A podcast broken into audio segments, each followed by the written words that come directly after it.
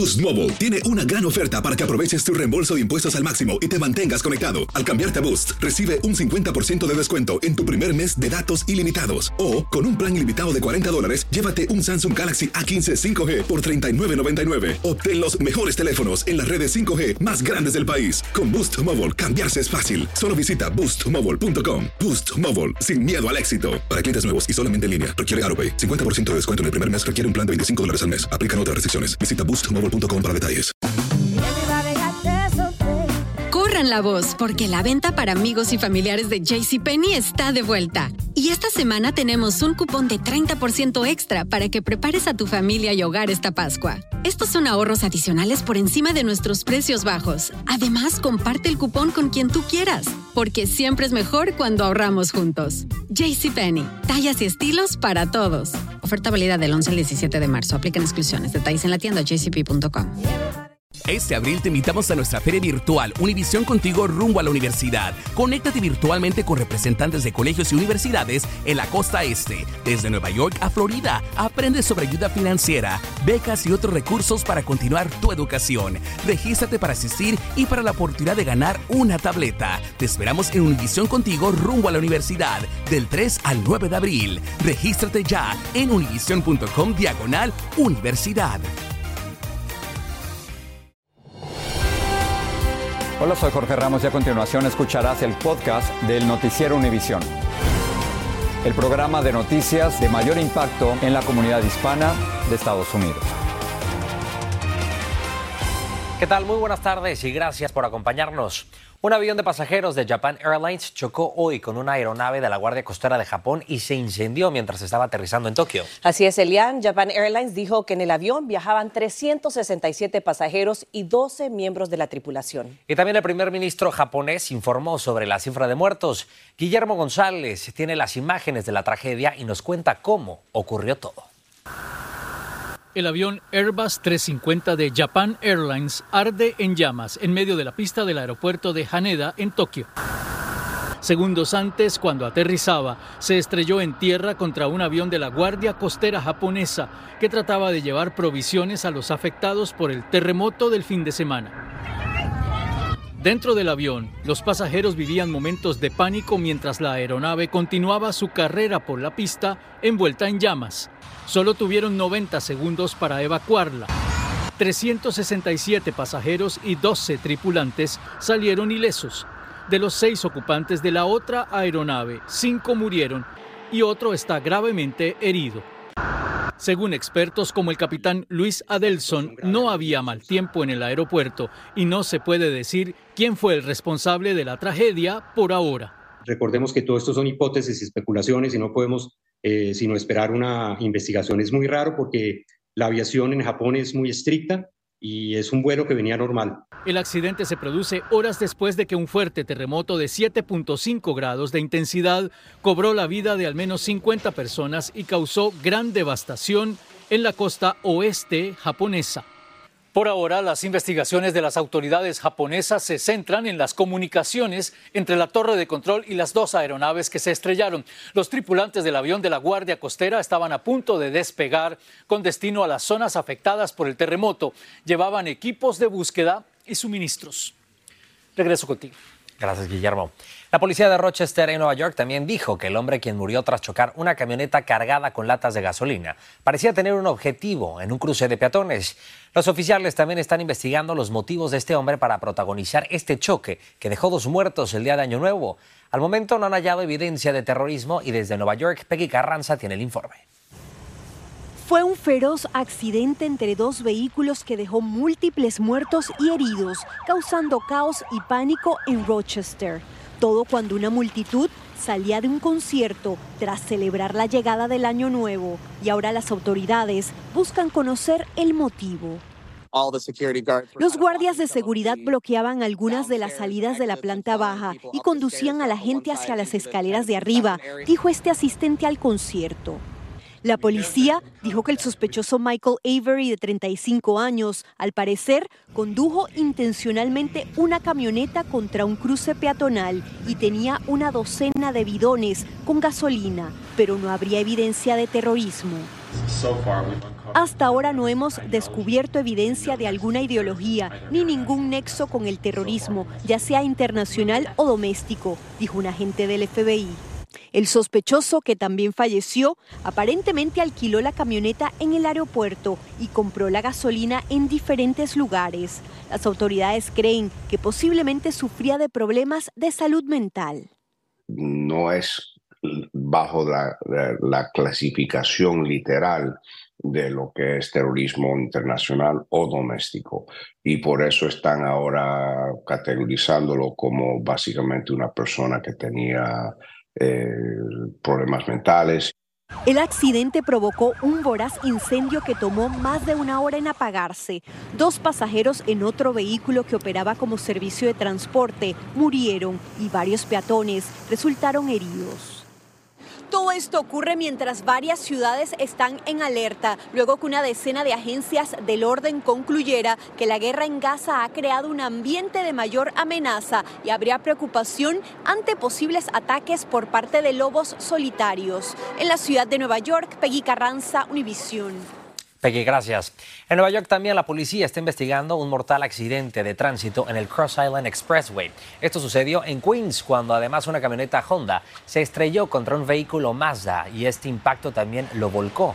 Los cinco ocupantes del Mazda fueron declarados muertos en la escena. El conductor del Honda fue hospitalizado y se encuentra en condición estable y hoy presentaron formalmente en una corte en Nueva York más cargos penales federales contra el senador Bob Menéndez. Estos cargos lo acusan de recibir relojes de pulseras valorados en 10 mil y 24 mil dólares y otros artículos de valor a cambio de hacer comentarios positivos sobre Qatar. Menéndez ya se declaró inocente de todos los cargos anteriores. Y la presidenta de la Universidad de Harvard, Claudine Gay, renunció hoy en medio de acusaciones de plagio.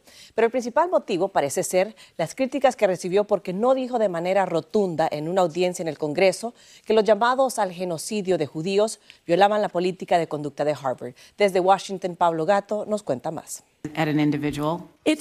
La renuncia de la presidenta de la prestigiosa Universidad de Harvard, Claudine Gay, viene tras una intensa presión y múltiples críticas que le han acusado de no hacer lo suficiente para contrarrestar el aumento de incidentes antisemitas en la universidad tras el ataque de Hamas a Israel el pasado 7 de octubre, que causó 1.200 muertos. También se le acusa de plagio en su tesis doctoral.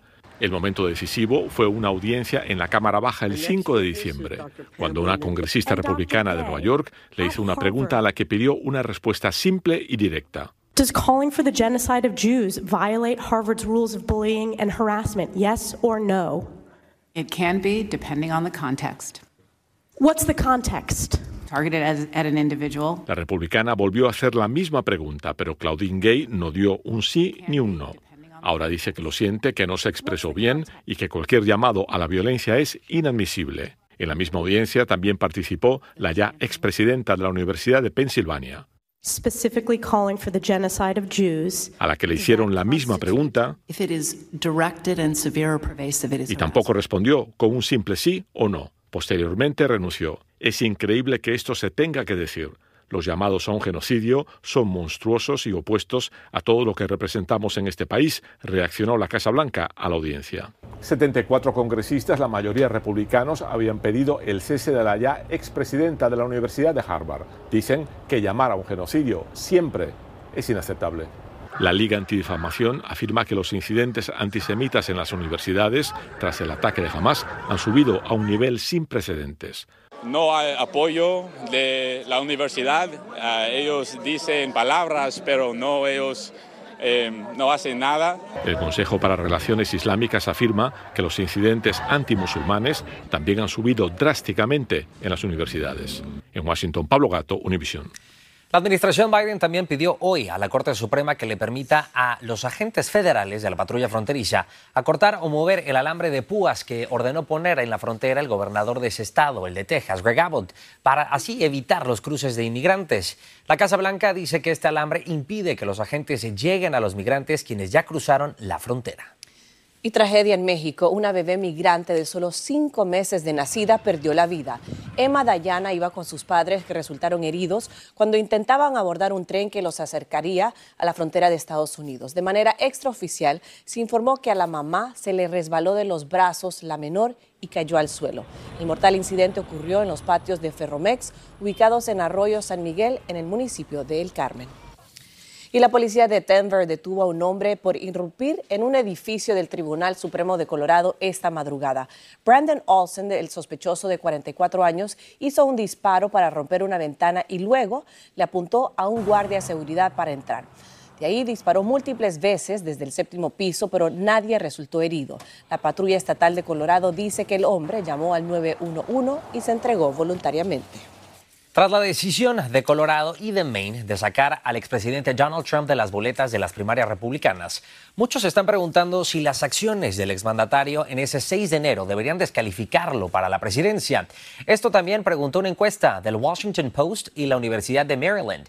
El 46% de los encuestados respondió que sí deberían descalificarlo. El 17% dice no estar seguro, mientras que el 33% se opuso a que descalifiquen al exmandatario. Desde Washington, Claudia Uceda nos informa sobre la apelación de los abogados del expresidente y también el fallo de Maine. El equipo de Donald Trump apeló al fallo de Maine de quitarlo de las boletas electorales. Alegan que la secretaria de Estado excedió sus poderes.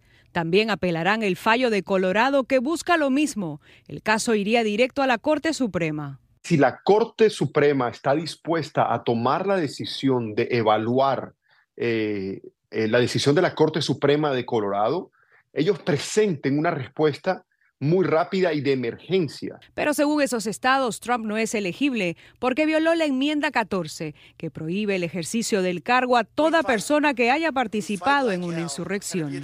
Los abogados de Trump argumentan que la violencia del 6 de enero no fue legalmente una insurrección y que su calificación para ser presidente no debe de ser decidido por jueces estatales no elegidos. Esto ocurre a dos semanas para la primaria de Iowa. Donald Trump lidera por más de 30 puntos. Nikki Haley y Ron DeSantis pelean por el segundo puesto. Con estos anuncios se atacan entre ellos. No puedes confiar en Nikki la tramposa, dice uno. Otro dice que Ron DeSantis está mintiendo y que es falso. Y es que son menos de tres puntos los que separan al gobernador de la Florida y la ex embajadora ante la ONU. DeSantis ataca a Haley porque ella gana terreno a Trump al subir en las encuestas en New Hampshire. Y con el próximo debate republicano aproximándose, Haley presiona a Trump. Es hora de que se presente Donald Trump, escribió. Solo tres candidatos republicanos calificaron al debate. Trump tendrá un foro comunitario en Iowa en Fox News a la misma hora del debate. En Washington, Claudio Seda, Univision. Boost Mobile tiene una gran oferta para que aproveches tu reembolso de impuestos al máximo y te mantengas conectado. Al cambiarte a Boost, recibe un 50% de descuento en tu primer mes de datos ilimitados. O, con un plan ilimitado de 40 dólares, llévate un Samsung Galaxy A15 5G por $39.99. Obtén los mejores teléfonos en las redes 5G más grandes del país. Con Boost Mobile, cambiarse es fácil. Solo visita boostmobile.com. Boost Mobile, sin miedo al éxito. Para clientes nuevos y solamente en línea, requiere AroPay. 50% de descuento en el primer mes requiere un plan de 25 dólares al mes. Aplican otras restricciones. Visita Este abril te invitamos a nuestra feria virtual Univisión Contigo rumbo a la universidad. Conéctate virtualmente con representantes de colegios y universidades en la costa este, desde Nueva York a Florida. Aprende sobre ayuda financiera, becas y otros recursos para continuar tu educación. Regístrate para asistir y para la oportunidad de ganar una tableta. Te esperamos en Univisión Contigo rumbo a la universidad del 3 al 9 de abril. Regístrate ya en univision.com diagonal universidad. ¿Sabías que la línea 988 de prevención de suicidio y crisis ahora ofrece opciones de mensaje de texto y chat en español? Si tú o alguien que conoces está pasando por una situación difícil o por una crisis de salud mental, la línea 988 te conecta con ayuda especializada 24 horas al día, 7 días a la semana. Ahora puedes llamar o textear al 988 o visitar la página línea988.org para hablar con un consejero especializado en tu idioma. Hay esperanza. La línea 988 funciona. Gracias por seguir con nosotros en el podcast del Noticiero Univisión. Y con el comienzo del año, los beneficiarios del Seguro Social verán un incremento en sus cheques. Se anunció a principios de otoño que los beneficiarios recibirán un ajuste anual del coste de la vida del 3.2% a partir de enero. Esto supone una medida de más de 50 dólares al mes. Y alguien también va a empezar este 2024 como un ganador, un mega millonario. Y es que estamos hablando de quien probablemente podría ya ser el ganador del Powerball. Y es solamente un jugador en Michigan quien acertó todos los números de este sorteo el lunes. Son 842 millones de dólares del premio gordo. Los números ganadores son el 12, el 21, el 42, el 44, 49 y por supuesto el Powerball es el número uno. Qué buena suerte. Buena suerte ese afortunado. Un dron israelí en Beirut causó la muerte de Saleh al-Rouri, el número 2 de Hamas. Este estaba en la mira de Israel desde antes del ataque del 7 de octubre. El primer ministro libanés, Najib Makati, dijo que se trata de un nuevo crimen de Israel que busca arrastrar al Líbano a una nueva fase de confrontación. Que también al menos cinco personas murieron y otras 112 resultaron heridas en los más recientes bombardeos rusos contra Ucrania. La más reciente campaña fue contra Kiev, sus zonas aledañas y también Kharkiv. Rusia dijo que atacó un complejo de la industria militar de Ucrania. Por su parte, el presidente de Ucrania, Volodymyr Zelensky, dijo que Rusia pagará por cada civil muerto en esos bombardeos. Escuche esto, un estudiante de China de intercambio de 17 años que había desaparecido fue localizado y devuelto a su familia tras un presunto cibersecuestro. Según la policía de la ciudad de Riverdale en Utah, el estudiante había sido secuestrado el 28 de diciembre y luego sus padres en China recibieron una petición de rescate. Luis Mejid nos tiene más información. La policía lo encontró sano y salvo acampando en los helados bosques de Utah. El joven se estaba escondiendo porque supuestos secuestradores le dijeron que matarían a su familia en China si no desaparecía por unos días. Pero a su familia le dijeron que el secuestrado era él. Tras recibir una foto, sus padres en China reportaron su secuestro a la escuela y pagaron 80 mil dólares para que lo dejaran en libertad. Pero todo fue un fraude, una estafa conocida como secuestro virtual. El FBI dice que, a diferencia de los secuestros tradicionales, en los virtuales no se secuestra a nadie, pero a través de extorsiones y engaños se convence a la familia de que pague la recompensa rápido antes de que se den cuenta de que todo es falso. Últimamente las víctimas han sido jóvenes que vienen a estudiar de otros países, pero técnicas similares se han usado desde hace tiempo con migrantes en la frontera yo contactando al señor este, sí, cuánto quieres y sí vamos a hacer el trato y todo, entonces ya fue como que, a ver, espérate. Julia Castellanos estuvo a punto de caer en la trampa cuando criminales le dijeron que tenían a su hermano secuestrado. Hasta le enviaron fotos trucadas con inteligencia artificial. En todos los casos, dicen los expertos, los estafadores se aprovechan de un momento en el que la supuesta víctima no se puede comunicar con sus seres queridos. No hay comunicación o hay un periodo en, donde la comunicación entre la familia y la víctima no es posible y ahí es donde él ah, el malhechor, el criminal, aprovecha. Los delincuentes buscan esas oportunidades en la información que muchos publican en medios sociales. Y cuando tú publicas tu vida y dices dónde vas y dices que vas a estar montado en un avión por 10, 20 horas, obviamente eso le da la oportunidad a un malhechor. Frecuentemente la víctima es la última en enterarse de que su familia está siendo estafada. En San Francisco, Luis Mejir, Univisión. Luis, muchísimas gracias. En los casos de COVID-19, la influenza o el virus sincitial están aumentando en el país. En algunos casos, los pacientes sufren de dos de estas enfermedades y esto, por supuesto, ha disparado las alarmas en los hospitales. Uno de los problemas que más resultan en la hospitalización es que muchas personas no están tomando medicamentos y solo acuden al hospital cuando ya las enfermedades han avanzado. El siguiente informe es de Dulce Castellanos la gripa es lo único que tenemos ahorita. Gracias a Dios no es, no es lo, el COVID que es más grave. Las enfermedades respiratorias no dan tregua y múltiples estados entraron al nivel alto de alerta por hospitalizaciones de COVID-19, influenza o el virus respiratorio sincitial. Muchos también han contraído un resfriado común. Como hay mucha virus y no usamos máscaras todos, entonces es cuando se contagia la gente. En California están aumentando los pacientes que padecen de dos enfermedades a la vez y no solo son las personas mayores o los niños que contraen una doble enfermedad. únicamente de esos tres, sino de rinovirus y de otros virus. El simple hecho de ser predominantes en la misma época del año hace que muchas veces vengan juntos. El condado de Los Ángeles entró al nivel medio de hospitalizaciones por COVID-19 por primera vez este invierno y los centros médicos nuevamente implementaron el uso obligatorio del para el personal de salud y los pacientes. Cuando nos mandan el mensaje que tenemos la cita, nos ah, mandan que necesitamos traer cubrebocas o adquirirlo aquí. Cuando un condado sube de nivel por contagio, se recomienda que las personas con enfermedades crónicas utilicen un cubrebocas N95 cuando estén en el interior o en lugares públicos. Recomendación que Filiberta Jaimes toma muy en serio.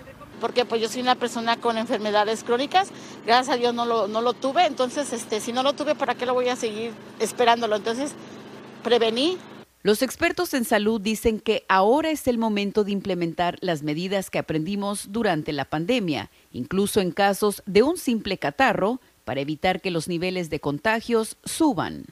Tenemos medicamentos efectivos para la influenza y para el COVID y que muchas veces eh, se ha demostrado que muchos médicos o muchas personas no los usan siendo candidatos. En Los Ángeles, Dulce Castellanos, Univisión. Gracias, Dulce. Y la jugadora de la selección de fútbol de España, Jennifer Hermoso, acudió hoy a la Audiencia Nacional a declarar por el caso que comenzó tras el beso que recibió de Luis Rubiales, el expresidente de la Real Federación Española de Fútbol. Hermoso ratificó la información que le ofreció a la Fiscalía meses atrás cuando denunció la sexual en la celebración del Mundial Femenino. Un juez ahora decidirá el curso de esta causa. Y buenas noticias de salud para los millones de estadounidenses que sufren de diabetes. Los tres principales fabricantes de insulina anunciaron que reducirán el costo del medicamento por unos 30 dólares, Elian. Así es, Maiti, y es que esto sucede luego de que la Casa Blanca presionara a las empresas farmacéuticas del país. Reina Rodríguez nos explica. Más de 133 millones de estadounidenses viven con diabetes o prediabetes. Tipo 2 diabético. Gilberto Cárdenas es uno de ellos. Su estado físico fue empeorando tras desarrollar la enfermedad hasta llegar a perder una de sus extremidades. Se infectó, me la quitaron. Y el doctor me dijo, no te puedo poner la rodilla para atrás porque estás infectado. Héctor Torres también padece la condición y asegura que no es nada fácil ni económico. Los precios son muy altos de lo, de las pastillas, de las, de las agujas. Es, es, es, muy, muy, costoso. En este 2024, las personas con diabetes tendrán un alivio en sus costos de insulina. Los tres fabricantes del producto, Sanofi, Novo Nordisk e Eli Lilly, implementaron límites mensuales de 35 dólares, garantizando un acceso más barato para quienes dependen del medicamento. Definitivamente es algo sumamente importante y sumamente positivo en un momento en donde hay escasez de acceso a salud según datos de la Asociación Americana de la Diabetes, más de 8 millones de personas en los Estados Unidos necesitan de la insulina para sobrevivir. Yo me inyecto 130 uh, units por día. Los fabricantes de medicina han sido criticados durante años por aumentar drásticamente el precio de la insulina. El presidente Biden ha obligado estratégicamente a estas eh, eh, compañías farmacéuticas que es un costo controlado, que por cierto han tenido ganancias históricas. Expertos esperan que la medida tenga un impacto significativo dada la prevalencia de la diabetes en el país. Sí, lo recomendable es detectarlo a tiempo y, y tomar el medicamento adecuadamente como es. En McAllen, Texas, Reina Rodríguez, Univisión. Bueno, y terminamos con una nota que nos llena de mucha esperanza. Un mexicano que desapareció sin rastro hace 20 años fue localizado gracias a la organización Madres Buscadoras de Sonora. Ellas, entre otras actividades, toman fotografías a las personas que viven en las calles, Elian. Así es, Maite. Este 30 de diciembre lograron reunir a Mario Becerril López con su familia. Tuvo mucha suerte. Es que otros desaparecidos en México solamente han sido hallados, pero con sus restos. Enhorabuena para don Mario y su familia que ahora están juntos en California y a recuperar ese tiempo perdido. Por supuesto que sí. Así termina el episodio de hoy del podcast del Noticiero Univisión. Como siempre, gracias por escucharnos.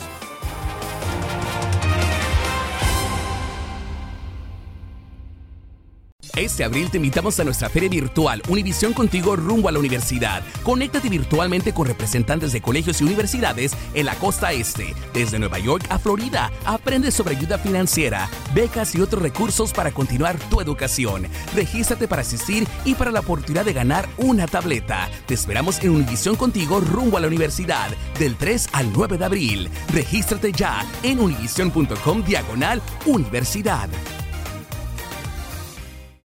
Calling all operatives. From now to March 30th, MGM National Harbor invokes your skills to play Covert Cash, a spy themed kiosk game series where classified missions, hidden rewards, and daily thrills await. Sign up for MGM Rewards to play and unlock up to $25,000 in hidden free play daily and entries into our Grand Escape car drawing on March 30th. Visit MGMNationalHarbor.com slash covert cash to begin your mission. Must be 21. Please play responsibly. For help, visit mdgamblinghelp.org or call 1 800 Gambler.